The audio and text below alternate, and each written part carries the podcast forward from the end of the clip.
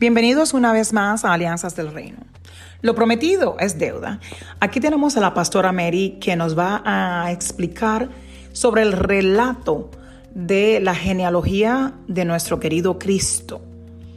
Va a hablar de Jesús como hijo de María y José y va a explicarnos qué significa la presentación o la introducción de María en esta historia que al final nos ha llevado a la salvación.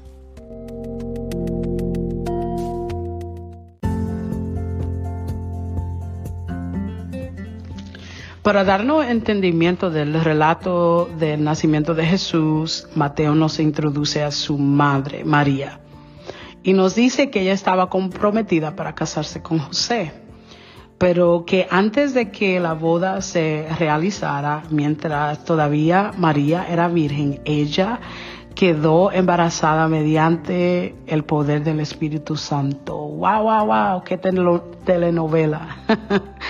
um, Tal vez nosotros no podemos entender mucho uh, el peligro de ese momento, porque en nuestro tiempo uh, conocemos muchas mujeres y jóvenes también que quedan embarazadas fuera del matrimonio y es común uh, en nuestro tiempo. No era común en el tiempo de María.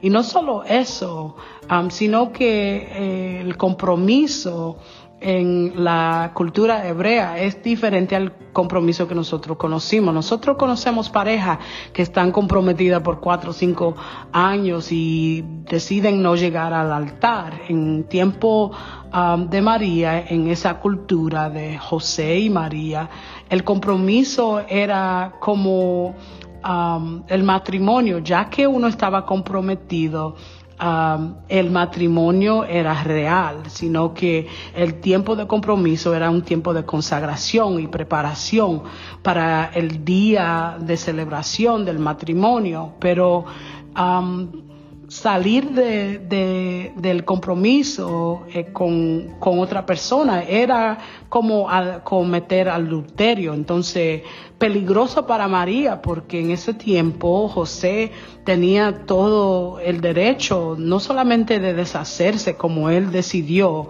porque ah, Mateo nos dice que porque él era un hombre justo, y no quiso avergonzarla en público, Um, decidió romper el compromiso en privado, pero él también podía deshacerse de ella de otra manera, um, hasta de muerte. Cierto, qué situación. Es igual que en el Evangelio de Juan 8:7, cuando eh, una mujer iba a ser apedrada por haber sido encontrada cometiendo adulterio. Realmente María eh, fue muy valiente al poner en riesgo su vida en circunstancias como la que ocurrían en aquellos tiempos.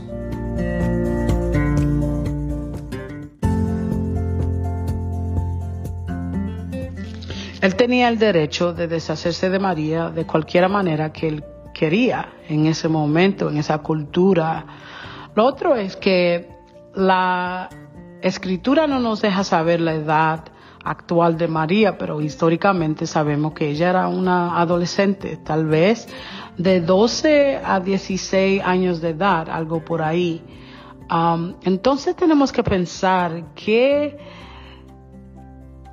reto tan grande, difícil, peligroso para esta niña. Nosotros podemos decir, yo es una niña, yo tengo una niña de 14 años y no puedo, uh, como una madre, Ah, no, no puedo pensar de que el Señor le, le pueda dar un llamado así, tan difícil, a esta edad. Es, es grande, es difícil, pero el corazón de María en ese momento, aunque Mateo no nos deja saber la ah, conversación que tuvo María con, con el ángel que anunció Ah, el nacimiento de Jesús, él solamente nos da un resumen. En Lucas podemos hablar, a ver eh, la conversación que tuvo María con el ángel y la respuesta que ella le dio a él fue una respuesta de fe, aunque ella sabía que este llamado, este propósito que ella tenía en su vida era bien peligroso. La respuesta de María fue, yo soy la sierva del Señor, que se cumpla todo lo que has dicho acerca de mí. Y esto mismo nos lleva a lo que dije al principio. El propósito de nuestras vidas se realizan completamente en Jesús. Todos los retos, todo lo, lo, lo que hemos vivido tiene que completarse en esta respuesta que le dio a María a Dios. Yo soy la sierva de el Señor.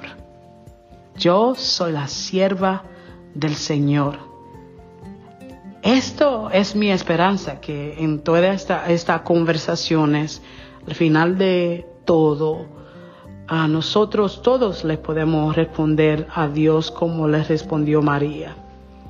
Yo soy la sierva o el siervo del Señor.